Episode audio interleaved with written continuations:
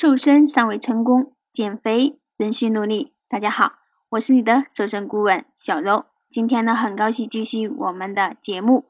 目前呢，不少女性朋友呢在准备第二胎，但是呢又担心自己再次肥胖，又一次陷入产后肥胖的队伍中。还有呢一些是刚当上新妈妈，面对自己发胖臃肿的身材呢，很是苦恼。其实呢，不必要去太担心的。那我们今天呢，着重分析一下产后肥胖的具体对策。产后六个月内呢，新妈妈的体内激素分泌呢会迅速恢复到原有的状态，新陈代谢率呢也会恢复正常。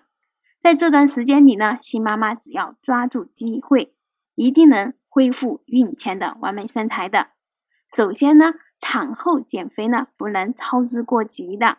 新妈妈，尤其呢是哺乳的新妈妈，必须格外的去注意了。产后呢是最需要调养身体的，所以月子里的新妈妈要以身体恢复为主要任务的，兼顾哺乳，饮食上面呢就特别需要注意营养的一个均衡了。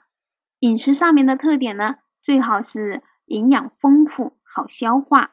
同时呢，注意荤素搭配，并摄入足够的汤汁或水分。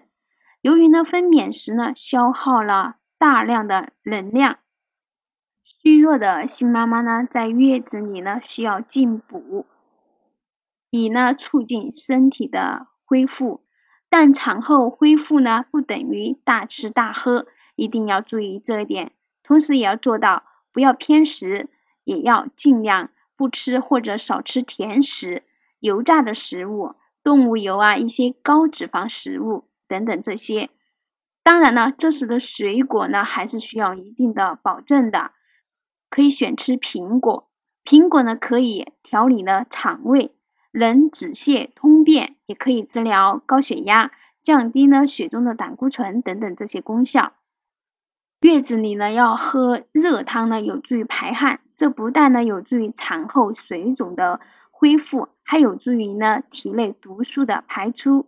那喝汤呢，尽量要清淡。如果呢是比较油腻的汤，要先把汤上面的油去掉，然后再喝。那再就是睡眠，因为睡眠的质量呢，直接影响着激素的分泌量。长时间呢优质的睡眠呢，可以让激素的分泌增加。这样呢，就可以促进身体的新陈代谢，让脂肪呢快速的被分解和消耗掉。在这里呢，我相信大部分的新妈妈呢，总是有睡不好的情况。那面对呢这些，应该怎么做呢比较好呢？那第一，睡前两个小时呢不能吃东西，否则呢这会影响消化系统的一个正常运行。那第二，放松心态。养成了睡前呢不要胡思乱想的这种习惯，那可以听一些曲调柔和、呃节奏呢舒缓的音乐。那第三就是睡前呢可以做一些小小的锻炼，那像散步、呃用热水泡泡脚之类的，那都是一些不错的选择。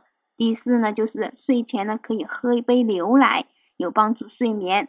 第五呢，就是当然呢，也有宝宝哭闹的原因，所以呢，一定要尽量的协调好。最后呢，就是新妈妈呢，一定要注意自己的心情，呃，一定要警惕抑郁情绪的状态，因为呢，出现抑郁后呢，有一半人的体重呢会随着上升，情绪的低落，内分泌的失衡。身体呢需要吸收大量的热量来抵抗负面情绪，就会多吃，导致呢体重失衡的。那如果需要抑郁情绪方面的测试的新妈妈们呢，可以加我的微信号，让小柔呢能够更好的帮助到你。好啦，那今天的节目呢就到这里啦。希望呢这一期的节目能够呢更多更好的帮助到一些新妈妈们。